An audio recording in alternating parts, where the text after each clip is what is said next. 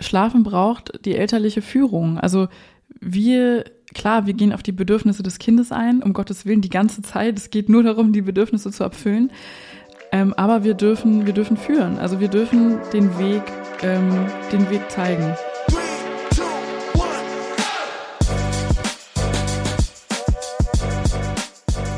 Mama halblang mit Rebecca und Sophia.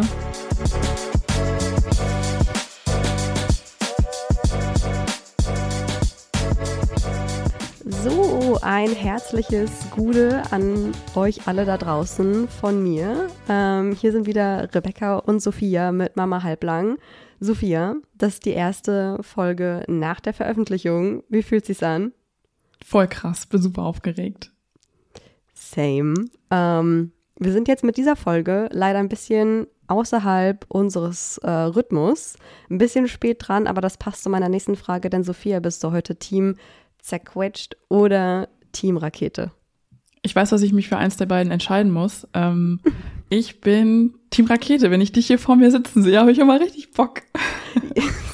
Sehr gut. That's the spirit. ähm, bei mir sieht es ähnlich aus. Eher Team Rakete, auch wenn der Tag heute ein bisschen wild war.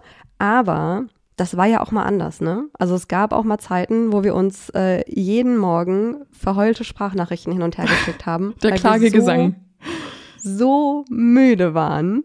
Ähm, denn heute in der Folge geht es äh, um das Thema Babyschlaf oder dass dieser quasi nicht existent ist. Jedenfalls nicht passend, ja. Jedenfalls nicht, ähm, was unseren Schlafrhythmus ähm, angeht. Und bevor wir so in diese tiefen Themen reingehen wie Neugeborenenschlaf, Vier-Monats-Regression, Familienbett, kein Familienbett, äh, Beistellbettchen, Flächen stillen und so weiter und so weiter, will ich dich erstmal am Anfang fragen, was so ein, nicht nur einmal eine schlechte Nacht haben oder so, sondern so struktureller Schlafmangel mit dir macht. So, was hat das mit dir angerichtet in der ersten Zeit? Ja, Schlafentzug ist ja nicht äh, umsonst eine Foltermethode ähm, das macht was mit einem, das macht was mit dem Körper, das macht was mit dem Geist. Bei mir führt es immer oder führt es immer dazu, dass ich eine extrem kurze Zündschnur bekomme. Also, ähm, dass ich bei totalen Kleinigkeiten an die Decke gehe, ausraste, meinen Mann anschreie, ungeduldig mit meinem Kind bin, ungeduldig mit mir selber bin und immer wieder ja so Aggressionen bekomme, Gefühlschaos, Wut, ähm, wo ich dann an anderen Tagen, wenn ich ausgeschlafen wäre, einfach völlig, völlig entspannt und gelassen reagieren könnte. Und da habe ich dann auch immer so ein bisschen das Gefühl, dass ich einfach gar nicht mehr Herr meiner Gefühle bin und mich gar nicht so richtig kontrollieren kann. Ja, das kenne ich. Bei mir ist es nicht so in die Wutschiene äh, gegangen, sondern mehr so, dass über allem irgendwie eine Wolke hing. Das hat dann mehr so, so quasi depressive Züge bekommen, dass einfach alles ein bisschen, bisschen trauriger und ein bisschen blöder war, weil so ein Schlafmangel, der sich irgendwie über Wochen und Monate zieht, einfach so an meinen Lebensgeistern einfach äh, gezogen hat und ich dann überhaupt nicht mehr morgens aufstehen konnte und sagen konnte, ja geil, irgendwie neuer Tag, ich greife jetzt an und mach dieses und jenes, sondern du wachst auf und willst eigentlich, dass die Welt untergeht in dem Sinne. Ah ja, und bleibt bitte bis zum Ende dran, denn da gibt es was zu gewinnen, was das genau ist und wie ihr daran teilnehmen könnt. Das ist super easy. Das erklärt euch Sophia am Ende der Folge, also auf jeden Fall durchhören. Genau, aber fangen wir einfach mal an mit diesem unfassbar komplizierten emotionalen Thema Babyschlaf. Ich würde sagen, wir gehen chronologisch vor und frühstücken dabei so die ganzen Fragen ab, die sich irgendwie ergeben. So, ob man ein Familienbett haben sollte, wann das Kind endlich durchschläft und ob es das überhaupt kann und tut. Und die ganzen Fragen, die im Grunde in die eine Frage münden von, wann wird es endlich besser? Äh, sprechen wir also zuerst mal über die ähm, Neugeborenenzeit. Du hast ja in der letzten Folge, die äh, Geburtsfolge, hast ja schon erzählt, du hast eine ambulante Geburt gehabt. Das heißt, ihr seid relativ schnell wieder zu Hause gewesen und du stillst auch voll. Das ist ja vielleicht auch nochmal kurz wichtig zu, äh, zu erwähnen. Wie waren denn dann so die ersten zwei, drei, vier Wochen die, ähm, die ersten paar Nächte, die waren auf jeden Fall wie so ein Fiebertraum. Wir waren äh, ein paar Stunden nach der Geburt schon wieder zu Hause und dann war es so 22 Uhr, als wir zu Hause waren. Das heißt auch die normale Schlafensgehzeit. Und ähm, ich habe dann das Baby halt ähm, fertig gemacht für die Nacht, habe einen Schlafsack angezogen, das Baby ins Beistellbettchen gelegt, Äh, vorher natürlich noch ausgiebig gestillt, habe mich selbst hingelegt, mein Mann übelst weggeratzt. Ähm, und ich konnte einfach nicht schlafen. Ich habe einfach Wache gehalten. Das ist so ein ganz typisches Phänomen auch. Ich auch gemacht. Und ja. Und am Anfang machen Neugeborene auch ganz häufig so super komische Geräusche. Die haben manchmal noch so Fruchtwasser und Schleim und so im Rachen. Und unser Baby hat auch zwei Wochen lang nachts so, so rumgeröchelt, was uns auch teilweise echt beunruhigt hat. Und ich konnte halt wirklich kein Auge zumachen. Also ich habe richtig Wache gehalten, obwohl ich extrem erschöpft war. Und dann irgendwann so nach ein, zwei Nächten ohne Schlaf und totaler Erschöpfung ähm, habe ich es dann irgendwann tagsüber mal geschafft, so richtig in Tiefschlaf zu kommen und habe dann auch gemerkt, okay, das war jetzt der Reset, den ich gebraucht habe. Äh, ich fühle mich wieder halbwegs normal und äh, meine Nerven sind wieder halbwegs, halbwegs beruhigt. Und dann waren wir recht schnell ähm, dann auch schon beim Familienbett. Also das mit dem Beistellbett hat nicht so richtig funktioniert. Ähm, ich habe den Kleinen dann halt nachts immer aus dem Bettchen genommen und äh, angelegt an der Brust und habe im Liegen gestillt und ihn dann wieder zurückgelegt. Aber das war auch alles irgendwie so ein Hin- und Hergerödel, sodass dann in der zweiten Woche schon ich plötzlich nachts aufgewacht bin. Ist eine ganz witzige Geschichte. Und habe dann so langsam realisiert, okay, Kind liegt noch direkt neben mir gerade. Ich muss irgendwie nachts gestillt haben und den nicht wieder zurückgelegt haben und habe aber einfach krass geil fast durchgeschlafen bis zum nächsten Morgen und habe mich auch das erste Mal so richtig erholt und ausgeschlafen gefühlt. Und da kam ich dann so ein bisschen darauf, dass das Thema Familienbett für uns auf jeden Fall in Frage kommt und wir so wahrscheinlich alle zu mehr Schlaf kommen. Ab dem Zeitpunkt war das Beistellbettchen nur noch Ablagefläche für alles, was so rumfliegt. Die, die Betterweiterung, man, man kennt es. Genau, Nein, das, ich, der Rausfallschutz, ja. Ich kann mich auch erinnern, dass, ähm, dass du eigentlich so in den ersten, weiß ich nicht, ein, zwei, drei Monaten, ähm, natürlich hast du mir immer geschrieben, Boss ist so anstrengend und irgendwie so krass mit einem Neugeborenen und so einem kleinen Baby, ähm, aber dass dieses, oh mein Gott, das macht mich komplett fertig äh, und ich bin so unfassbar erschöpft, kam bei dir irgendwie erst später, oder? So ich, in meiner Erinnerung war das so Monat vier oder fünf. Ja, genau. Also die ersten drei Monate, ähm, die sind bei uns eigentlich ganz smooth so abgelaufen. Ich bin echt gut klargekommen. Also klar, es war super anstrengend. Äh, man, ich bin voll an meine Grenzen gekommen und überhaupt sich in dieser ganzen neuen Rolle und Verantwortung zurechtzufinden, das braucht eine Weile. Da bin ich auch erst jetzt so nach einem Jahr irgendwie so richtig entspannt angekommen, würde ich sagen. Aber die ersten drei Monate waren okay und dann der Monat vier, da wurde es richtig anstrengend, weil mein Baby super schnell mobil geworden ist. Also der hat dann angefangen, sich auf den Bauch zu drehen und hat auch mit vier, fünf Monaten schon angefangen, richtig zu robben und ähm, vorwärts zu kommen. Und war dann auch so richtig hyped, dass er das dann gefühlt die ganze Nacht auch trainieren wollte. Und vor allem abends die Einschlafbegleitung, die war super anstrengend, weil er ist nicht zur Ruhe gekommen. Und er hatte den ganzen Tag Auslauf, also er konnte den ganzen Tag äh, trainieren, was er alles üben, genau, was er alles üben wollte. Aber trotzdem musste er dann zur Einschlafbegleitung weiter üben, weiter trainieren, sich bewegen und war so richtig nonstop Action. Und ich habe dann halt das Zimmer wirklich stockdunkel gemacht und gestillt und gestillt. Und ich bin auch irgendwann in diese Spirale gekommen, dass ich immer mehr gemacht habe, immer mehr für die Einschlafbegleitung. Also stillen und dann beim Stillen bewegen und dann danach bewegen und weißes Rauschen und dies und das. Ich habe so viel Verschiedenes ausprobiert und habe, glaube ich, so ein bisschen außer Acht gelassen, dass es manchmal besser ist, sich für eine Methode zu entscheiden, die so entspannt es geht durchzuziehen ohne halt ständig, ständig neue Reize so mit reinzubringen. Aber das ist auch etwas, wo man wirklich erstmal lernen muss. Und diese Gelassenheit, die hat mir dann einfach auch so ein bisschen gefehlt, glaube ich. Ich dachte so, du musst doch jetzt irgendwann schlafen. Ja, so diesen Struggle, den hatten wir von Anfang an. Ähm, oder den hatte ich von Anfang an. Wir haben ja, ähm, habe ich auch äh, gesagt, wir haben ja keine ambulante Geburt gemacht, sondern waren noch im Krankenhaus die ersten drei Nächte. Und äh, dieses Röcheln hatten wir auch. Und ich habe auch ultra Panik bekommen und war dann aber super froh, dass ich irgendwie auch so nachts um fünf irgendwie eine Krankenschwester rufen konnte und die fragen konnte so, ist das normal? Soll das so? Oder erstickt mein Baby gerade? Also ja, wir sind tatsächlich einmal zur HNO-Ärztin gefahren, ähm, weil wir eh diesen Hörtest machen mussten und da haben wir dann das Kind auch einmal vorgestellt und äh, von diesem ganzen Röcheln erzählt und sie meinte, ja, Neugeborene machen komische Geräusche, hier ist ein bisschen Kochsalzlösung, ein Tropfen in jedes Nasenloch und äh, ansonsten kann man den Kopf so ein bisschen hochlagern. Also irgendwie ein Buch oder sowas unter die Matratze hat sie mir empfohlen, aber da muss auch jeder immer mit seiner Ärztin drüber sprechen. Es gibt da so allerlei Tricks. Am Ende war es dann recht schnell auch wieder vorüber. Rückblickend denke ja, ich mir so, genau. Also für, für alle, die vielleicht gerade irgendwie ein Baby gekriegt haben oder kurz, da, äh, kurz vor der Geburt stehen, sollte euer Kind dann irgendwie nachts so äh, lauter atmen, äh, kann das total normal sein, weil einfach noch ein bisschen Fruchtwasser im, in den Lungen oder im, äh, im Rachenbereich noch feststeckt und die, die husten das einfach raus, aber solltet ihr euch unsicher sein, natürlich immer entweder die Hebamme fragen im Krankenhaus, wenn ihr da noch seid, oder euren Kinderarzt.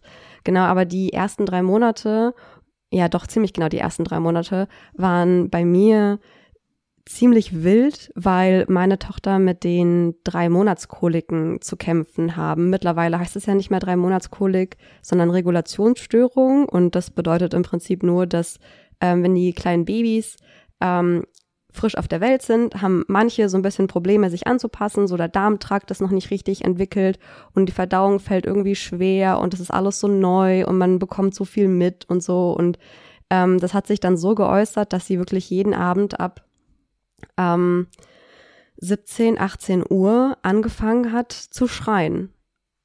Grundlos. Also wir haben einfach keinen richtigen Grund gefunden und wir ähm, und ich habe dann auch zu, zu viel gemacht. Also nochmal geguckt, will sie irgendwie was trinken, will sie rumgetragen werden, will sie dieses und jenes und ich glaube, ich habe gefühlt in den ersten drei Monaten gar nicht geschlafen. Also im Krankenhaus auf jeden Fall auch erstmal nicht länger als anderthalb, zwei Stunden am Stück, glaube ich. Nie, nie länger als das. Und dann als wir endlich nach Hause gekommen sind, habe ich meinem Mann das Baby äh, übergeben. Ich habe erstmal vier Stunden geschlafen, habe dann geduscht ausgiebig und habe mich danach auch erstmal wieder gefühlt wie ein menschliches Wesen. Das war auf jeden Fall unfassbar nötig. Ähm, aber wir konnten uns das auch besser aufteilen, weil ich nicht äh, stillen konnte. Das werden wir nochmal ausführlicher in der Wochenbettfolge besprechen, die demnächst kommen wird. Ähm, das hat bei mir einfach nicht so geklappt. Das heißt, Fläschchen war eigentlich von Anfang an so Teil unseres Kosmos. Das heißt, wir konnten uns besser aufteilen, auch die, die Nächte besser machen. Äh, wie, wie war das bei euch? Du stillst voll. Konntet ihr euch das irgendwie aufteilen? Nee, also ähm, ich habe auch immer sehr viel gestillt und irgendwie war es dann auch so klar, die Einschlafbegleitung mache ich, weil mein Kind ist immer an der Brust eingeschlafen. Ist ja auch nicht bei allen Babys so, manche äh, schlafen nicht an der Brust ein. Ähm, aber das hat immer sehr gut geklappt und deswegen habe ich das, ähm, habe ich das dann immer übernommen. Das war so bei uns einfach, ja, haben wir gar nicht groß diskutiert. Das war dann einfach so die Rollenaufteilung. Ähm, das ist bis jetzt so. Also ich mache immer noch nach wie vor alleine die Einschlafbegleitung und äh, und auch die Nächte. Äh, manchmal hat mich das ein bisschen genervt oder geärgert, weil ich so dachte, ja, ich hocke jetzt hier schon wieder mit dem Kind alleine und ich mache das irgendwie, man hat man, ich hatte so das Gefühl, ich mache das irgendwie alles alleine. Ähm, natürlich vergisst man in solchen Momenten immer, dass dann der Partner ganz andere Aufgaben übernimmt, über, um die man sich halt selber nicht kümmern muss. So, ähm, die Hauptsache ist ja immer, dass, dass jeder so seinen Aufgabenbereich hat und man sich alles gut aufteilt. Aber ja, ich habe mich da schon an manchen Stellen so ein bisschen einsam gefühlt, auch nachts teilweise, wenn ich mit dem Kind wach war. Ähm, und da habe ich manchmal so ein bisschen, so ein bisschen neidisch zu dir rüber geblickt, äh, geblickt wenn äh, du mir irgendwie geschrieben hast, so, yo, hab heute noch zehn Stunden geschlafen, mein Mann hat die Nacht übernommen. Da dachte ich so, Digga, ich habe seit der Geburt nicht länger als drei Stunden geschlafen, aber so von ganzem Herzen gegönnt, so ne, so beides ist voll okay. Ja, ist aber lustig, weil ich nämlich auf der anderen Seite total neidisch war, dass bei dir das Stillen so gut Klar, geklappt hat. Ich habe auch noch ja. mal unseren WhatsApp-Verlauf so durchgeguckt für die Vorbereitung auf die Folge. Und da gab es eine Stelle, wo du ziemlich kurz nach der Geburt mir geschrieben hattest, ja, der Kleine nuckelt so gut, das Stillen klappt so einwandfrei und ich saß da, hatte übelst ja. die Probleme. Direkt das erste Anlegen nach der Geburt war bei meiner Tochter schon schwierig. Da hat's die Hebamme noch irgendwie hinbekommen, aber danach ging's irgendwie nicht mehr. Keine Ahnung, woran es dann lag. Wobei ich habe schon irgendwie eine halbe Ahnung, aber darauf gehe ich dann in der Wochenbettfolge ein. Ähm, hatte einfach nicht geklappt und ich wollte das so sehr. Ähm, für mich war das so eine schöne Vorstellung dass diese Symbiose, die Mutter und Kind in der Schwangerschaft automatisch haben, dass die so nach der Geburt fortgeführt wird und ähm, durch das Stillen eben weitergelebt wird. Und dann konnte ich das nicht und darauf war ich so total neidisch. Und was die Nächte angeht, muss ich dazu sagen, meine Mutter ist auch relativ schnell nach der Geburt sehr regelmäßig da gewesen und auch in solchen Abständen und in so einer Dauer, dass meine Mutter und meine Tochter ein total intuitives Verhältnis zueinander aufgebaut haben. Also meine Tochter hat meine Mutter relativ schnell als Bezugsperson wahrgenommen und deswegen konnte sie uns in den Nächten super unterstützen. Und das, was du gerade erzählt hast mit den zehn Stunden, ähm, da hat meine Mutter die Nacht gemacht. Nein. Und äh, mit, mit Fläschchen und ich habe zehn Stunden geratzt und am nächsten Morgen bin ich aufgewacht. Ich war einfach ein anderer Mensch. Schlaf das denkt man gar nicht, wie krass einen das beeinflusst. Entweder wenn man halt zu wenig hatte oder dann endlich mal wieder genug geschlafen hat.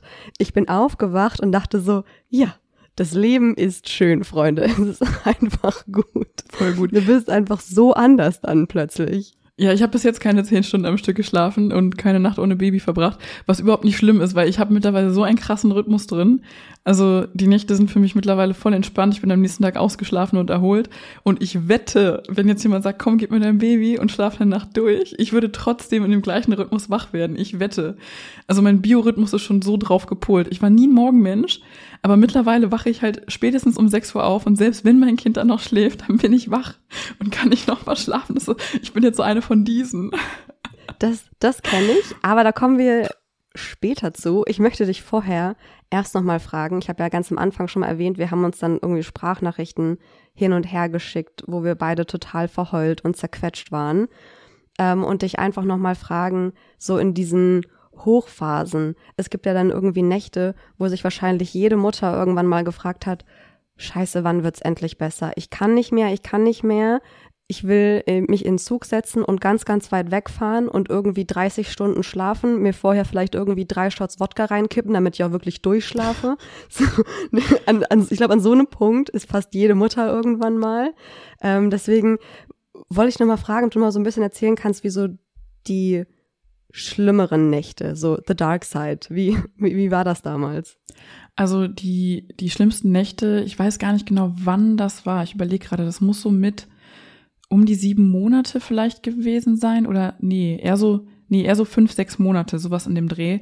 War super anstrengend, weil ähm, das Baby auch halt dann immer mobiler geworden ist, gekrabbelt ist und so weiter. Ähm, und abends halt gar nicht gut runtergekommen ist. Und ähm, schlimme Nächte waren, wenn die Einschlafbegleitung ultra anstrengend war und ich das Gefühl hatte, ich kann machen, was ich will, so, ähm, das dauert einfach immer anderthalb Stunden und äh, das Kind schläft dann auch nicht friedlich ein, sondern irgendwie so halb aus Erschöpfung. Und dann nachts wach ein bis zwei Stunden. Also nachts, Kind plötzlich um drei Uhr schlägt die Augen auf und denkt, geil, los geht's.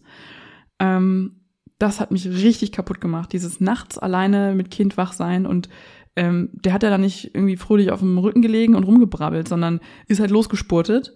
Und ich muss halt auch gucken, dass er dann nicht einen Abgang macht. Ähm, und das heißt, ich konnte mich auch nicht irgendwie daneben legen und totstellen. Und das hat mich richtig kaputt gemacht. Das war auch dann der Punkt, wo ich mir ein bisschen Hilfe geholt habe. Ich habe dann so ein äh, Webinar gebucht, ähm, wo man mit verschiedenen Videos sich dann ein gewisses Wissen aneignen konnte und mit so einem um Umsetzungsvideo und so einem Workbooklet so ein bisschen, ja, ein bisschen arbeiten konnte einfach so. Und das hat wirklich ganz, ganz, ganz viel geändert. Da reden wir gleich noch drüber, oder? Genau, also um die Faktoren, was, was ist passiert, was war wichtig, wie habe ich es hingekriegt, dass mein, mein Baby ähm, besser schläft, ich schlafe, die ganze Familie besser schläft. Aber ähm, ich möchte noch mal ganz kurz aufs Familienbett eingehen, weil du hast ja schon dann relativ früh mhm. gemerkt, okay, das ist so our way to go. Ähm, mhm bei Familienbett ist es ja immer noch sehr mit Vorurteilen behaftet, was den plötzlichen Kindstod angeht. Ähm, dass man da so vorsichtig sein muss und das sicherste ist eigentlich das Beistellbettchen und, und keine Kissen und keine Decken, sondern halt ein Schlafsack fürs Baby. Ähm, wie bist du damit umgegangen? Also, ähm, erstmal muss man dazu sagen, dass das Familienbett in den offiziellen Leitlinien noch nicht existiert. In den offiziellen Leitlinien in Deutschland wird ein Beistellbettchen empfohlen. Und dazu gehört dann Kind in, im eigenen Schlafsack, keine Bettchenumrandung, keine Stofftiere, keine Kissen, keine Decken und so weiter. Ähm, deswegen, genau, sind da viele immer noch sehr, sehr kritisch oder sogar mit extrem vielen Vorurteilen unterwegs. Meine Hebamme, die ist auf jeden Fall Befürworterin des Familienbettes, also sie unterstützt das, aber sie ist jetzt auch nicht so der, ähm, wie sagt man, sie ist nicht so eine, die einem versucht, eine bestimmte Lebensweise aufzudrängen oder aufzudrücken, sondern das komplette Gegenteil. Also jede Familie findet bei ihr einfach äh, ihren Platz und sie unterstützt dann so jede Entscheidung. Und als ich dann so meinte, ja, irgendwie der Kleine hat jetzt die Nacht plötzlich dann bei mir im Bett geschlafen und ich weiß gar nicht so richtig, was ich darüber denken soll, dann meinte sie so, ja, Sophia, es ist völlig okay. So, es ist okay, er darf bei dir im Bett schlafen. Es ist dein Baby und du entscheidest, wo dein Baby schläft. Und ähm, wichtig ist, dass du dich damit sicher fühlen musst. Und äh, es gibt ein paar Sachen, die ihr beachten müsst. Wichtig ist, dass ähm, auch im Familienbett das Kind äh, in einem eigenen Schlafsack schläft, dass ähm, man selbst nicht jetzt mit einem großen flauschigen Downkissen äh, schläft, sondern mit einem festen Kissen. dass man sich selbst nur so bis zur Hüfte zudeckt. Obenrum kann man sich dann irgendwie was Warmes anziehen. Ähm, einen Rausfallschutz sollte man haben. Dann ist wichtig, dass das Zimmer auch nicht zu warm ist und dass keiner raucht. Also weder die Mutter noch der Vater noch irgendjemand, der in dem Raum schläft, darf rauchen oder unter Drogeneinfluss stehen oder Alkohol getrunken haben. Und wenn man diese ganzen Sachen beachtet und sich damit sicher und wohl fühlt, dann darf man auch sein Baby neben sich schlafen lassen, ohne schlechtes Gewissen, ohne Angst zu haben. Und das Kind schläft auf dem Rücken, genauso wie im Beistellbettchen, bis es sich dann selbst drehen kann. Und, ja, mhm. Entschuldigung. genau. Und äh, ich habe mich dann damit super sicher gefühlt. Also ich habe dann auch selbst nochmal nachgelesen, selbst nochmal recherchiert und ich habe mich damit super sicher und äh, super wohl gefühlt, muss ich sagen. Genau, und ich würde es auch nur empfehlen, wenn man sich da wirklich gut mitfühlt. Ja, weil bei uns hat das nämlich überhaupt nicht funktioniert. Zum einen, weil ich mir da auch so ganz klischeemäßig auch totale Sorgen einfach gemacht habe, was so den plötzlichen äh, Kindstod betrifft. Ich weiß, wir haben ja auch so eine, äh, wir machen ja unsere große Community-Umfrage jeden zweiten Mittwoch, wenn keine Folge kommt. Und da kamen auch ganz oft die Kommentare auf die Frage, ja, was, was habt ihr für komische Kommentare gekriegt auf eure Schlafsituation oder was schlafende Babys angeht? Und ein paar haben auch geschrieben, so, ja, hast du keine Angst, dass du dein Kind zerquetscht, wenn ihr im Familienbett schlaft oder erstickst ja. oder wie auch immer. Du hast ja gerade gesagt, wie ein sicheres äh, Familienbett auch möglich sein kann. Bei mir war aber genau das die Sorge, auch wenn ähm, diese Person das als blöden Kommentar oder so gewertet hat, aber ich hatte genau diese, diese Angst irgendwie. Und ähm, sie hat nämlich bei uns im, in der Baby Bay geschlafen, auf meiner Seite. Wir haben das äh, Secondhand von Freunden gekauft und äh, das hat für uns in den ersten Monaten auch gut funktioniert. Natürlich waren die ersten drei Monate super wild. Also ich kann mich auch an Nächte erinnern, wo ich sie bis vier Uhr morgens durch die Gegend getragen habe und so ein, oh und, und den, den ganzen Kram. Also es war echt, also es ist auch total blurry in meiner Erinnerung. Ich kann das gar nicht ja. richtig abrufen. Wie, wie so ein Fiebertraum, oder? Ja, wirklich. Also ich ja. weiß, ich kann dir auch nicht sagen, keine Ahnung, wenn dann jemand vor dir steht, der keine Kinder hat und sich, dich so fragt, so ja, wie machst du das denn? So ich weiß nicht, wie ich darauf antworten soll, weil ich mich selber nicht richtig dran erinnere. Du, du hast halt keine andere Wahl in dem Moment. Sagen, du hast keine Wahl? Wahl. Nee, ja. man muss da durch, ja. Das ist echt genau. hardcore dann irgendwann, als sie so drei Monate alt war, das war so richtig, wie es im Lehrbuch steht, so zack waren diese, war diese Regulationsstörung überwunden. Da sind Mädchen auch übrigens, äh, vielleicht so ein bisschen nice to know, äh, sind da häufiger betroffen als Jungs. Warum auch immer. Das weiß man, glaube ich, nicht. Genau, und äh, dann hatte sich so eingespielt, dass sie so alle drei bis manchmal sogar auch vier Stunden wach wurde. Das heißt, sie brauch, brauchte mich so drei bis viermal in der Nacht circa. Ich habe mich auch äh, versucht, an, an ihren ähm, Rhythmus anzupassen. Dann lagen wir teilweise bis zwölf Uhr morgens im Bett, ähm, weil ich einfach dachte, ich nehme so viel Schlaf mit, wie es irgendwie geht, bis ich das Gefühl habe, ja, okay, aber jetzt muss ich langsam mal aufstehen. Ähm, und damit bin ich auch gut gefahren. Das heißt, in dem Moment, wo es für dich schwierig wurde, wurde es für mich dann angenehm und andersrum. Ähm, und gedreht hatte sich bei mir dann erst, als sie wieder so vier, fünf Monate alt war. Da kickte dann diese äh, vier Monats Regression. Das bedeutet ja, dass die Kinder plötzlich in diesem Alter nochmal einen Schub machen und ganz, ganz viel von ihrer Umwelt mitbekommen und deswegen viel, viel mehr auch zu verarbeiten haben. Bei dir hast du ja schon gesagt, du hast ja auch teilweise so, dass dein Sohn schon abgegangen ist wie eine Rakete und schon mit dem Krabbeln und Robben ähm, angefangen hat und deswegen wahrscheinlich noch mehr zu verarbeiten hatte. Mhm. Aber wir hatten diese Nächte auch, dass sie dann teilweise einfach wach war die ganze Zeit. Also, das fand ich immer so schlimm irgendwie. Äh, das, also das war wirklich Folter. Gemacht, wir, ja. wir haben ja ganz am Anfang haben wir diese Instagram-Vorstellungsrunde gemacht, ne? Und ähm, da haben wir uns selber die Frage gestellt, was ist für dich das Schönste und das Schlimmste am Muttersein? Da habe ich letztes Mal wieder reingeguckt und da habe ich gesagt, der Schlafmangel. Der Schlafmangel ist für mich das Schlimmste. Und das war echt eine Phase, wo ich vom Bett an die Decke springen wollte, vor Wut, vor Erschöpfung, weil irgendwann kommt ja auch so eine Aggression in dir hoch, ne? Du bist ja, ja du denkst so, warum schläfst du denn nicht? Was ist ja. dein Problem? Und dann sind wir auch irgendwann an den Punkt gekommen, okay, und jetzt muss sich was ändern. Jetzt muss irgendwas passieren, dass wir alle zu mehr Schlaf kommen. Was, was habt ihr denn dann ähm, gemacht? Zu welchen Erkenntnissen seid ihr gekommen? Wie musst du welche Knöpfe drücken, damit ihr alle zu mehr Schlaf kommt? Also erstmal gab es noch eine Phase, die mich auch übelst kaputt gemacht hat. Und zwar ähm, ist mein Kind dann plötzlich einfach immer um 5 Uhr morgens wach gewesen und dachte, geil, los geht's. Aber auch dann abends um 17 Uhr wieder müde. Und das ging über Monate, Wochen und Monate. Und ich habe echt alles versucht, also wirklich alles versucht, ihn abends dann sukzessive immer zehn Minuten länger wach zu halten. Und dann ist er irgendwann mal um 17.30 Uhr eingeschlafen und zack, am nächsten Morgen wieder um fünf oder sogar früher ähm, ging es los. Und dann habe ich irgendwann einfach akzeptiert und verstanden, okay, mein Kind ist eine Lerche. Das heißt, der steht momentan einfach so früh auf und geht so früh schlafen. Es ist so, ich kann es nicht ändern. Es hat natürlich auch Auswirkungen dann ähm, einfach so auf die Möglichkeiten. Also wir waren dann auch zum Beispiel im Urlaub und äh, in Kroatien und wir, wir standen dann halt so um 16 Uhr im Restaurant und da haben wir uns einfach blöd angeguckt, weil da geht man halt so um ab 20 Uhr ungefähr essen. Das war halt, äh, es war halt keine Option. Und wir haben es dann so gemacht, dass ich den Kleinen ins Bett gebracht habe. Ähm, meine Schwester und mein Mann haben Essen geholt und wir haben dann auf der Dachterrasse immer gemütlich Takeout gegessen. Das war dann so der Kompromiss, war auch super cool. Aber ja, es schränkt dann irgendwie schon ein und das ist auch der Punkt, wo es dann einfach belastend wird. Mhm. Ähm, das ist jetzt einfach anders. Er steht jetzt nicht mehr um fünf, sondern um sechs auf. Immerhin. Seit der Zeitumstellung. Seit, seit der Zeitumstellung.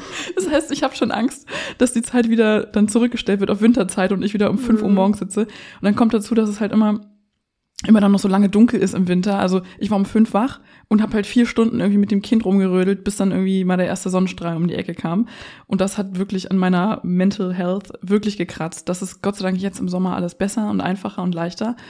Ähm, aber das kam alles so ein bisschen dazu und auch noch so ein bisschen so Dauernuckeln nachts. Also dass er teilweise immer öfter stillen wollte, halbstündlich und dann irgendwann so meine Brust gar nicht mehr loslassen wollte. Das hat geschlaucht.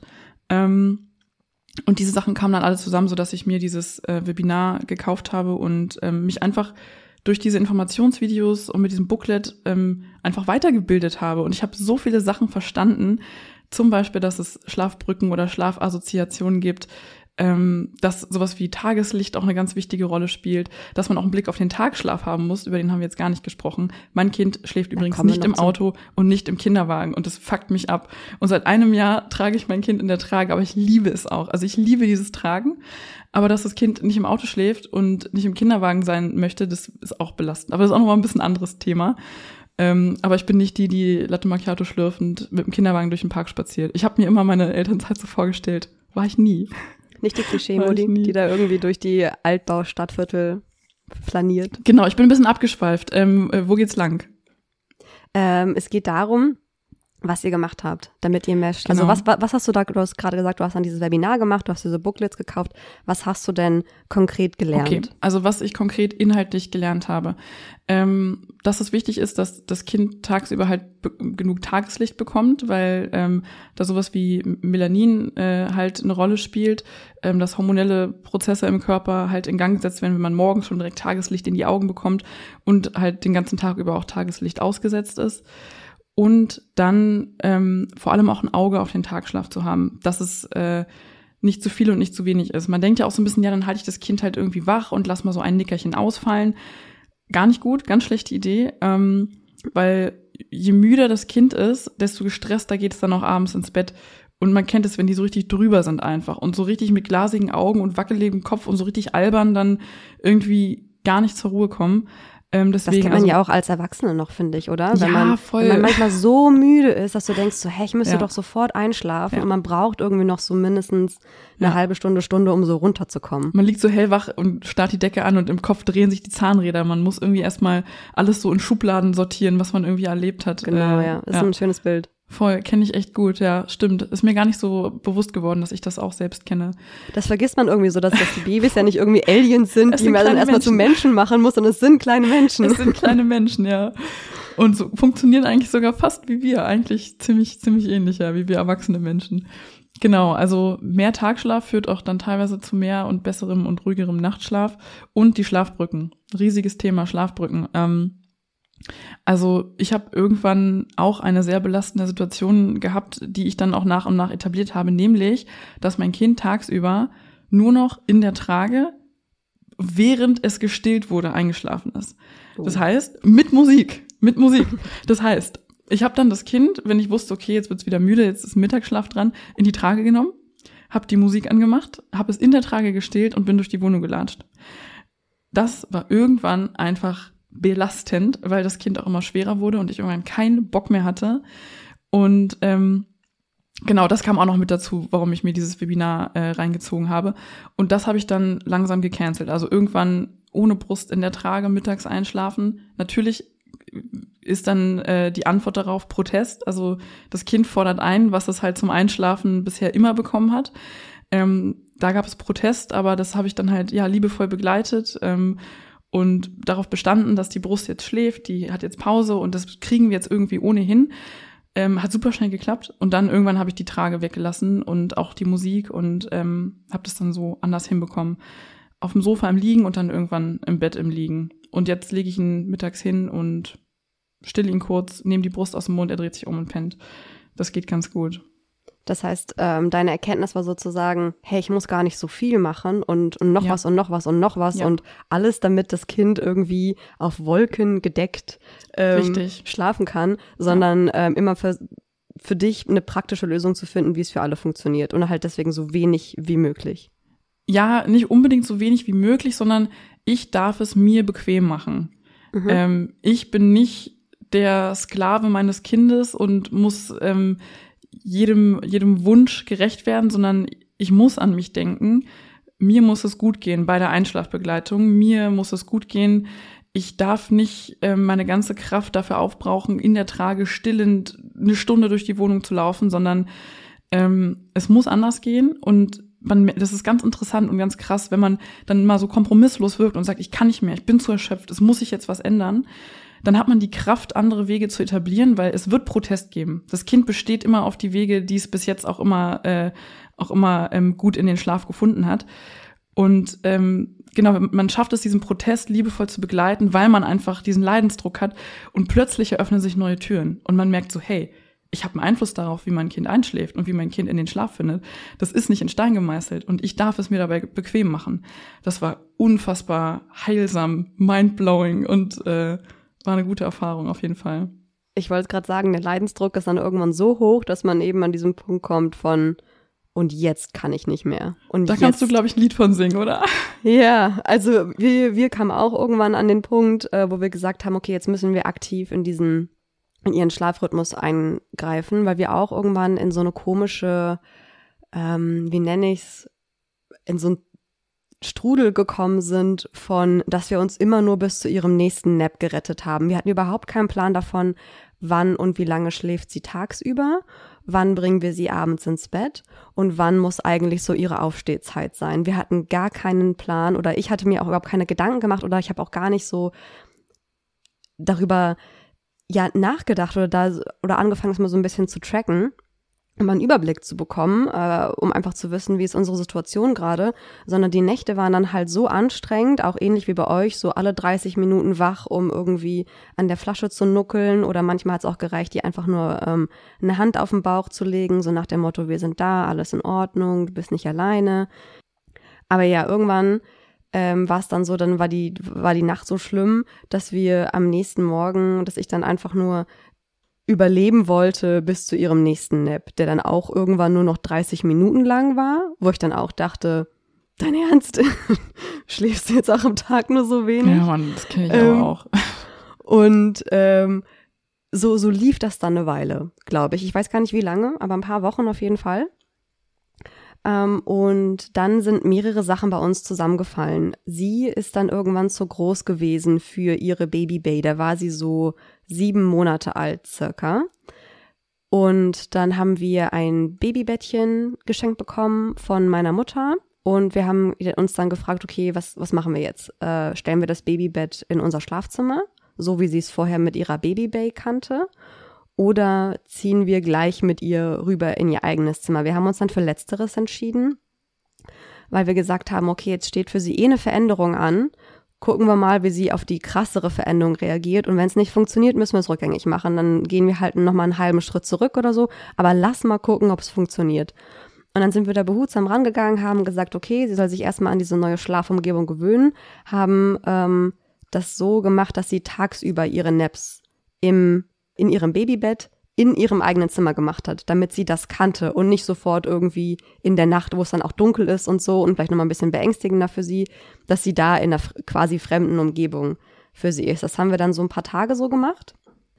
Und dann ist sie direkt in ihr eigenes Zimmer mit ihrem Bettchen gewandert und wir haben dann irgendwann äh, festgestellt, dass verschiedene Eckpunkte für den Schlaf super, super wichtig sind. Der Schlafdruck muss, muss hoch genug sein, Ähm, also wir haben dann angefangen, ähm, richtige Tabellen zu führen, wann und wie lange sie tagsüber geschlafen hat, um so zu wissen, ah, sie ist meistens so und so lange wach, bis sie wieder müde wird. Ähm, und der und der Zeitraum ist abends ideal, damit sie richtig gut in ihren Nachtschlaf findet. Das sind bei uns mittlerweile sind das so vier bis viereinhalb Stunden, je nachdem, wie aufregend und anstrengend der Tag für sie war. und sie ist jetzt wie alt? Neun Monate. Neun Monate, okay. Also immer der Genau. Kontext ist mal ganz wichtig, ne, weil das ändert sich ja auch mal so von Monat zu Stimmt, Monat also irgendwie. genau, als wir da, also diese schlimme Phase, wo sie dann auch nachts so äh, so krass drauf war, da ist sie tagsüber auch nur zwei Stunden zum Beispiel wach geblieben. Also das ändert sich auf jeden Fall auch. Aber Mhm. Die mittlerweile, Wachzeiten werden immer länger, ne? Genau, die Wachzeiten werden Ja. immer länger. Man merkt es ja auch irgendwann. Jedes Kind entwickelt ja seine eigenen, oder es gibt verschiedene Müdigkeitsanzeichen, die glaube ich bei allen gleich sind, aber es gibt ja auch eigene ähm, Anzeichen. Bei meiner Tochter ist das dieses klassische Augenreiben, Gähnen logischerweise und dann merke ich das ganz oft, ist sie auf so eine komische Art und Weise hibbelig. Also gar nicht aufgeregt im Sinne von, oh, neugierig und spaßig drauf, sondern so hektisch eher in ihren Bewegungen. Und da merke ich schon so, mm, Mäuschen. Ja, ist ganz interessant. Jetzt, wo du das sagst, fällt mir das, glaube ich, auch auf. Also mein Sohn wird dann, glaube ich, so auch so unkonzentriert, stolpert, also der läuft ja schon, Genau. der unkonzentriert stolpert sehr viel und dann sucht er extrem meine Nähe. Also der kommt dann an und möchte auf den Arm und ähm, und quengelt so ein bisschen und dann weiß ich eigentlich auch mal so, jetzt ist es soweit, ab die Post. Genau. Genau, Augenreiben, gehen und so weiter. Ja. Dann haben wir eine Abendroutine noch als nächsten Punkt ähm, Ah, genau. etabliert. Auch für uns ganz wichtig. Das ist dann meistens so, dass mein Mann von der Arbeit kommt und dann kriegt sie ihren äh, Abendbrei, dann spielt er noch ein bisschen mit ihr und dann wickeln wir sie nochmal, dann werden die Zähnchen geputzt. Mittlerweile hat sie zwei Zähne, die abends geputzt werden. ähm, so die, der, der dritte und der vierte, äh, die kündigen sich gerade an. Ähm, dann wird sie nochmal am ganzen Körper eingecremt, damit sie ganz, ganz viel Körperkontakt nochmal hat. Dann nehmen wir sie auf den Arm, singen ein paar Strophen und dann legen wir sie beim Singen, legen wir sie dann in ihr Bettchen. Dann geben wir ihr nochmal Milch oder gucken, ob sie nochmal Milch trinken möchte. Und entweder schläft sie dabei ein oder wenn wir den Schnulli reingesteckt haben, wir gehen dann raus, wenn sie noch, noch wach ist meistens. Drowsy but awake. sagt Genau, also das, das ist ja auch so ein bisschen Klischee oder vorurteilsbehaftet, dass man das auf gar keinen Fall machen soll. Bei uns hat das irgendwie super gut funktioniert, weil sie sich dann noch einmal, mittlerweile schläft sie super selten auf dem Rücken, sondern eher auf der Seite oder auf dem Bauch. So mit neun Monaten, ähm, also sobald sich die Babys drehen können, ist das ja voll okay, wenn die auf dem Bauch schlafen. Dann dreht sie sich noch einmal und ist meistens dann schon weg. Und weil sie vorher lange genug wach war, ist es dann auch so, dass uns dann auch die Abende wieder gehören. Das ist auch so ein, so ein ultra großer Pluspunkt äh, gewesen bei diesem ganzen Schlaf, Tracken und gucken, dass, äh, dass man sie anleitet, wie sie richtig schön in ihren, in ihren Schlaf finden Ja, es braucht so ein bisschen Führung, ne? Das, das ist ein Ja. gutes, das ist wirklich ein richtig guter Punkt, dieses, wie man sie anleitet. Ähm, Schlafen braucht die elterliche Führung. Also wir, klar, wir gehen auf die Bedürfnisse des Kindes ein, um Gottes Willen, die ganze Zeit. Es geht nur darum, die Bedürfnisse zu erfüllen. Ähm, aber wir dürfen, wir dürfen führen. Also wir dürfen den Weg, ähm, den Weg zeigen und einladen, irgendwie mitzumachen. So, hey, ich zeig dir, wie wir das jetzt ausprobieren und mach doch mit. So, und oft funktioniert's einfach, oder? Also wie Genau, du sagst, ich- so, ihr habt's im eigenen Bett versucht und es hat einfach funktioniert im eigenen Zimmer. Ja, das war, war für mich auch so ein Aha-Moment, als ich dann immer mal wieder auf ihren, äh, aufs Babyphone, auf dem Bildschirm geguckt habe. Hat sie manchmal angefangen, so rumzustrampeln und sich hin und her zu drehen, wie wir das nachts ja auch machen, wenn wir einfach merken, wir brauchen jetzt eine andere Schlafposition. Und wäre sie noch im selben Zimmer oder in der Babybay, hätte ich gedacht, sie ist wach und wäre auf sie eingegangen, hätte sie vielleicht aus Versehen geweckt, weil ich denke, sie will irgendwie trinken oder so. Dabei war sie einfach nur dabei, eine bessere Schlafposition zu finden. Und so haben wir uns alle gegenseitig wahrscheinlich auch ähm, in so dieser Transition-Phase wachgehalten. Ja, und das ich dachte so, um. Gottes Willen, Rebecca, ich habe viel zu viel gemacht. Ähm, ich, ich wollte viel zu viel, weil ich denke, sie braucht viel zu viel. Dabei braucht sie gar nicht so viel, wie ich dachte. Ja, den Ähm, Fehler, den habe ich auch oft gemacht. So diese Active Sleep, also wenn man halt wirklich direkt nebeneinander schläft, ist das noch krasser. Und ähm, den Fehler habe ich auch oft gemacht, dass er dann irgendwie ein bisschen rumgekräht hat und sich rumgewälzt und ich dann irgendwie dachte, scheiße, scheiße, schnell Brust raus, Kind ran. Und er sich dann damit eher so ein bisschen wach genuckelt hat. Mhm. Ähm, weil natürlich auch die Milch, der Milchspendereflex ausgelöst wird und dann hört man nur so gluck, gluck, gluck, gluck. Ähm, und ähm, ich habe das auch mittlerweile raus den Dreh, so dass ich auch erstmal warten kann, erstmal gucken kann. Also wenn ich nicht im Zimmer bin, gucke ich natürlich auf den Bildschirm. Manchmal setzt er sich auch hin, glotzt einmal links und rechts, schmeißt sich wieder auf die Seite und pennt weiter. Und wenn ich im Zimmer ja. bin, dann stelle ich mich immer tot. Also gucke, dass er gar nicht irgendwie checkt, dass ich irgendwie noch wach bin oder sowas. Und dann legt er sich auch oft einfach wieder hin und schläft weiter. Aber ich hätte früher auch eingegriffen, ja, fälschlicherweise. Das, das macht sie auch. Sie, sie dreht sich dann, sieht dann das rote Licht von der, von der Kamera, äh, vom Babyphone, guckt da einmal kurz rein, sieht super creepy aus mit diesen Paranormal Activity Augen. ja. ähm, Kriege ich auch erstmal einen Herzinfarkt jedes Mal. Und dann macht sie vielleicht einmal so, meh, und dann dreht okay. sie sich wieder um und schläft. Und so, okay, cool. Richtig und mittlerweile ist es so, dass sie also es gab auch schon Nächte, wo sie komplett durchgeschlafen hat, aber ansonsten braucht sie uns so ein bis zweimal in der Nacht, würde ich sagen. Das ist und dann echt gehen, richtig gut. Und dann, und dann gehen wir rein und gucken, ob sie Milch trinken möchte. Wenn, äh, das ist meistens der Fall, dann, und dann lassen wir sie auch und geben ihr dann den Schnulli und gehen dann wieder raus und so wach, wach zum Aufstehen. Sie ist keine Lerche, Sie kommt da hoffentlich, also momentan ist es noch so, dass sie da eher nach mir kommt und gerne lange schläft. Ich hoffe, das bleibt so. Fingers crossed. you never know. Aber momentan so zwischen acht und neun will sie dann meistens aufstehen. Das heißt, ähm, ich wow. bin halt auch super, ich bin super, super gerne abends und nachts wach. Ich also früher ähm, zu noch nicht Babyzeiten. Meist, also es kommt auch drauf an, wann der letzte Nap war. Ähm, mhm. tagsüber mhm. schläft sie jetzt mittlerweile, wie gesagt, neun Monate. Schläft sie entweder einmal lange für zwei bis drei Stunden oder zweimal 45 Minuten circa. Und ähm, je nachdem, wann dann der letzte Nap war, weil ich halt, wie gesagt, immer drauf gucke, dass sie mindestens vier Stunden wach war. Oder so absolutes Minimum sind so dreieinhalb. Und dann meistens zwischen 19 Uhr und 20.30 Uhr, je nachdem. Okay. Und manchmal, ja. wenn der Tag super aufregend war, wir waren ja letztens, haben wir bei euch, haben wir ein kleines ja. äh, Playdate gemacht.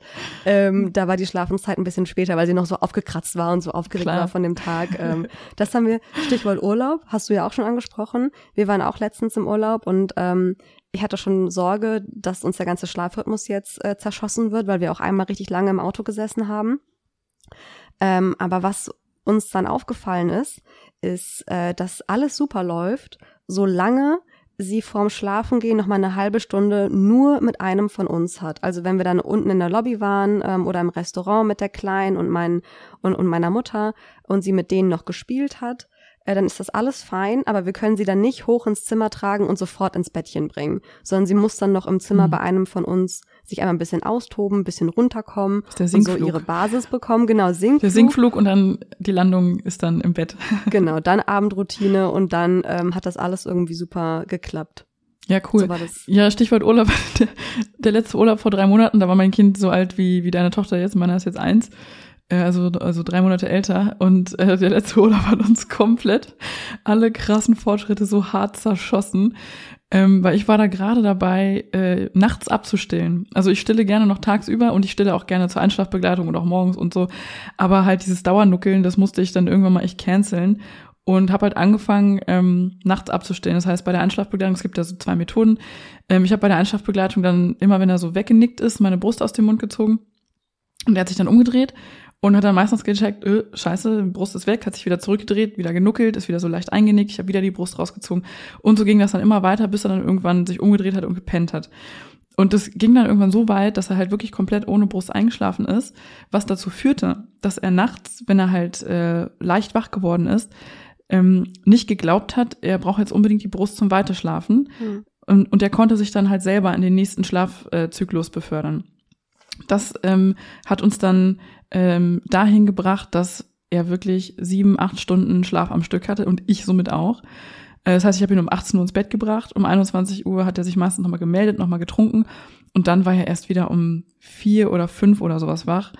Ähm, und das war so krass cool. Und dann kam halt der Urlaub. Das hat so eine Woche funktioniert. Dann kam der Urlaub, hat uns alles komplett zerschossen. Die Nächte waren der absolute Mega-Horror.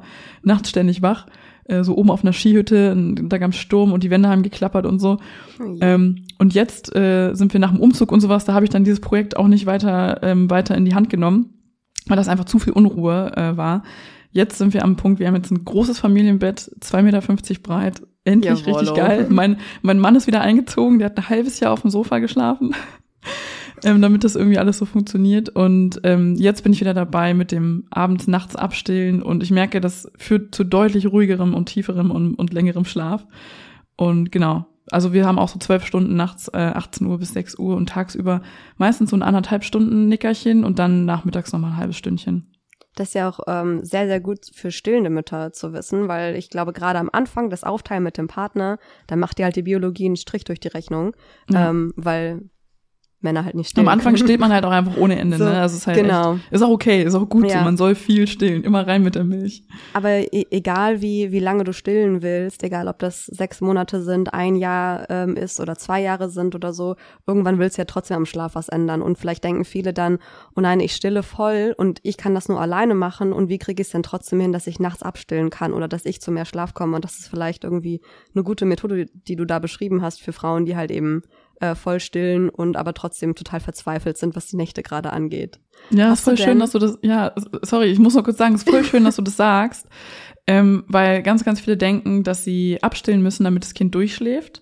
Mhm. Und viele denken, ja, viele denken, sie müssen abstillen, damit das Kind besser schläft. Und es ist nicht so. Ähm, und viele denken auch, entweder stillen oder nicht stillen. Und das ist auch nicht so. Also, ähm, du selbst als Mama entscheidest, wann du stillen möchtest. Und wenn du keine Lust hast, zur, Ein zur Einschlafbegleitung zu stillen und nachts zu stillen, musst du es nicht und kannst trotzdem tagsüber äh, stillen. Genauso wie wenn man das Kind in die Kita bringt, muss man auch nicht abstillen. Also man kann halt auch außerhalb der Kita stillen. Halt nicht dort, logischerweise. Aber, ne, also so die Kinder sind super flexibel und super anpassungsfähig und wir dürfen führen. Das ist voll gut, dass wir das rausgefunden haben hier in dem Podcast. Wir dürfen ich, führen. Ja.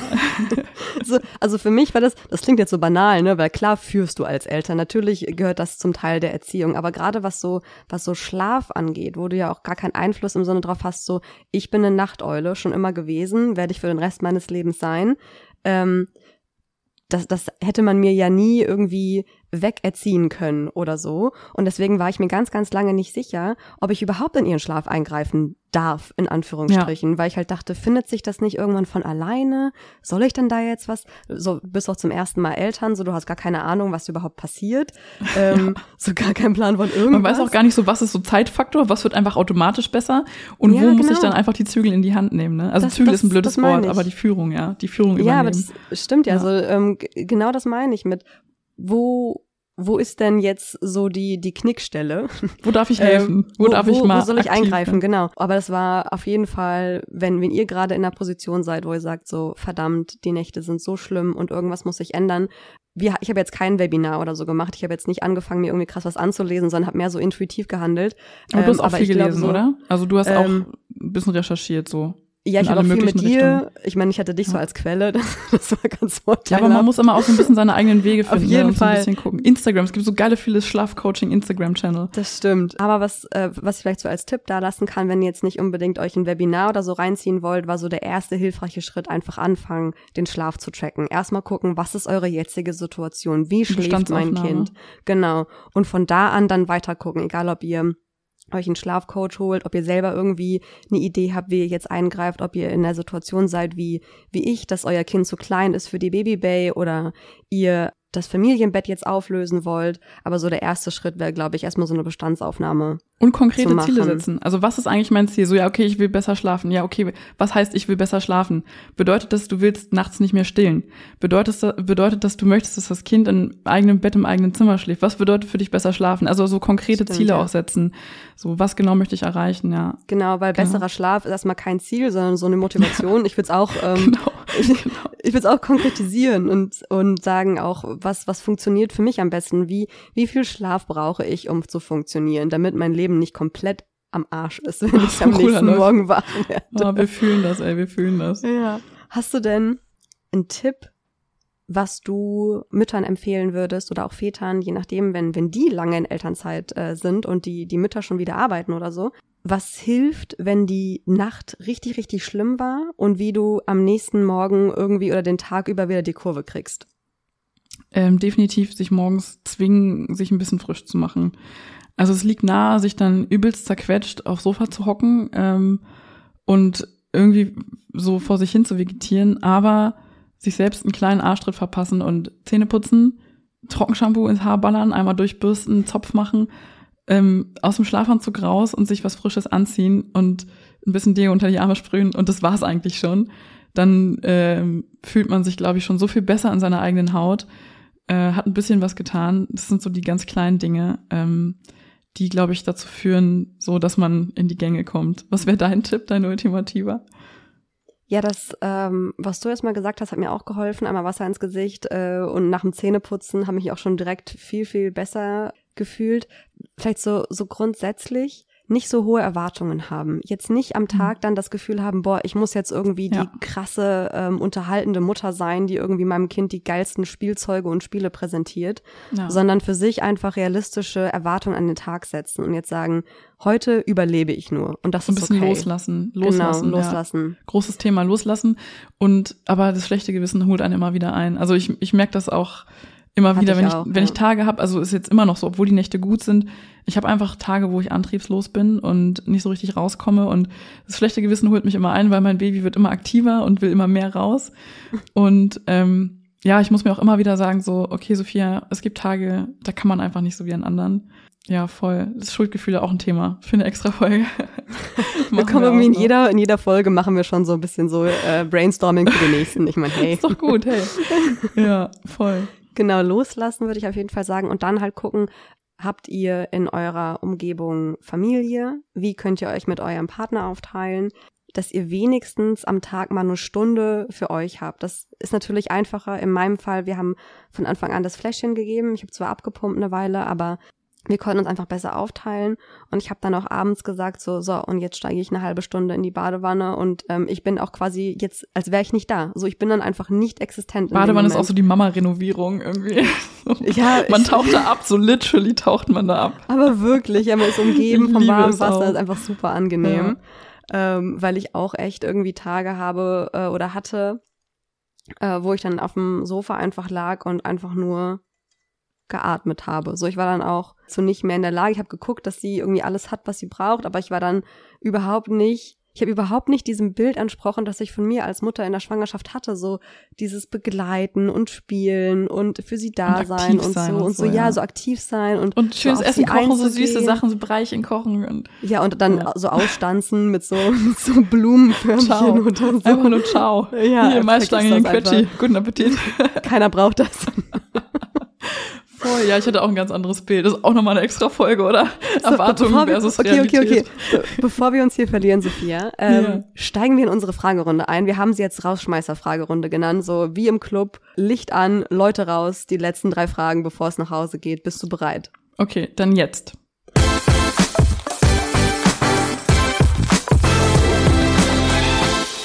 Alles klar. Äh, Frage Nummer eins. Was darf in deinem Kühlschrank auf keinen Fall fehlen? Ich habe als allererstes assoziativ an Butter gedacht. Warum auch immer. okay. Das ist die Antwort. Butter. Also die deutscheste es, Antwort ever. es ist, ich wollte eigentlich was Cooles, was Individuelles, so was irgendwie meine Persönlichkeit beschreibt. Hier habt ihr es. Butter. okay, zweite Frage. Was ist der ultimative Mom-Move? Also im Sinne von, man schlägt dem Kind was vom Gesicht ab und isst es dann selber und sowas. Genau das. ähm, bei mir ist es richtig hart, alles, was an Essen auf den Boden gefallen ist, wenn ich danach sauber mache, ähm, die groben Stückchen, die nehme ich mit der Hand und esse sie selber und dann wird mit dem Lappen auf dem Boden einmal nachgewischt. Und wenn Freunde da sind, die keine Kinder haben, dann sage ich jedes Mal vorher, Achtung, sorry, jetzt kommt gleich voll der Mom-Move. Und dann mache ich den Mom-Move. Wenn Freunde da sind, die selber Kinder haben, dann äh, brauche ich das nicht sagen. Okay, soll eine schnelle Fragerunde sein, oder? Nächste Frage. Nee, nächste Frage. Welchen Film könntest du immer und immer wieder gucken? Ähm, bin ich so die Filmeguckerin, aber ich glaube, die, Kinder des, die Kinder des Monsieur Mathieu, der ergreift mich doch immer wieder. Sehr schön. Perfekt. Ähm, bevor es aber jetzt äh, zur Anmoderation der nächsten Folge geht, ähm, gibt es ja noch ein Gewinnspiel, Sophia, habe ich gehört, das Stimmt. wir äh, machen wollen. Und zwar hast du das äh, angeleiert und deswegen hast du jetzt die Ehre vorzustellen, worum es da eigentlich genau geht und äh, was man machen muss, um teilzunehmen und zu gewinnen. Genau, es ist äh, keine bezahlte Werbung oder irgendwie sowas, sondern einfach nur eine richtig witzige Story. Und zwar gibt es eine App, die ich seit der Geburt benutze und die heißt Baby Sleep App. Die gibt's im App Store. Und die habe ich mir kurz nach der Geburt runtergeladen, weil ich wollte mal dieses weiße Rauschen ausprobieren. Hat mir in der Anfangszeit geholfen. Äh, irgendwann bei der Einschlafbegleitung habe ich gemerkt, okay, sobald ich dieses weiße Rauschen anmache, klappen bei meinem Kind die Augen zu und es entspannt sich. Ähm, hat dann irgendwann nicht mehr so funktioniert, aber jetzt mittlerweile benutze ich es super gerne, um lautere Umgebungsgeräusche zu übertönen, wenn das irgendwie Sinn macht. Also wenn mein Kind ein Nickerchen macht und äh, da sind irgendwie Handwerker nebenan oder draußen die Straße ist laut oder es unterhalten sich nebenan Leute, mache ich voll laut so Ventilatorgeräusch an. Das bedeutet, dass er dann äh, Umgebungsgeräusche gar nicht hört und davon nicht geweckt wird. Ist auch unterwegs auf Reisen einfach super praktisch und ähm, ja, ich benutze sie eigentlich fast jeden Tag seit der Geburt und dachte mir dann irgendwann so, jetzt muss ich mir da, jetzt muss ich mir mal die Vollversion gönnen ähm, weil der Entwickler doch so einen netten Text in der App äh, geschrieben hab, hat und äh, um Feedback gebeten. Und dann dachte ich mir, komm, schreibst du dem auch gleich noch eine E-Mail. Genau, habe ich Kontakt aufgenommen, er hat auch nicht geantwortet. Ich habe noch ein paar Vorschläge gemacht, was man an der App verbessern kann. Und habe natürlich mir nicht nehmen lassen, ein bisschen Werbung für unseren Poddy zu machen. Genau, so kam das zustande. Er hat angeboten, uns einfach mal drei Links zu schicken für euch, für unsere Community auf Instagram. Werden wir die verlosen, mamahalblang.podcast. Da werden wir auch noch genau erklären, was alles gemacht werden muss. Ihr müsst dann den Beitrag mit unserem Folgencover in die Story posten von euch und eine Freundin verlinken unter dem Post. Und dann könnt ihr mitmachen. Und ihr müsst natürlich Follower sein. Ist nur für echte Fans. Alles beschreiben wir euch dann nochmal ganz genau bei mamahalblang.podcast. Sehr schön, ganz genau. Da findet ihr nochmal alle Infos. Das war ja jetzt alles ziemlich viel Input auf einmal. Also damit ihr das alles euch nicht merken und mitschreiben müsst, äh, schreiben wir euch das nochmal auf. Das heißt, wir leiten jetzt auch direkt äh, weiter in die nächste Folge. Worum wird's denn da gehen, Sophia? Ihr habt abgestimmt und in der nächsten Folge reden wir über das Thema Kinderwunsch und Fehlgeburten. Ähm, da werde ich ein bisschen mehr auf jeden Fall zu erzählen haben, denn meine Kinderwunschzeit war ein bisschen länger und ich hatte auch tatsächlich Fehlgeburten. Ich hatte eine Eileiterschwangerschaft und zwei frühe Abgänge und da werde ich euch ganz genau erzählen, was ich erlebt habe, wie sich das für mich angefühlt hat. Ähm, ja, werde so ein bisschen auch von meiner Hilflosigkeit und Verzweiflung berichten, von meinem Besuch auch im Kinderwunschzentrum und wie am Ende dann ähm, alles geklappt hat, ähm, werdet ihr auch erfahren. Ansonsten hoffen wir, dass euch diese Folge schon äh, sehr gut gefallen hat. Wenn ihr also gewinnen wollt, dann geht jetzt auf unseren Instagram-Kanal. Da ist jetzt schon alles online. Und ansonsten machen wir bis dahin alle mal ein bisschen halblang.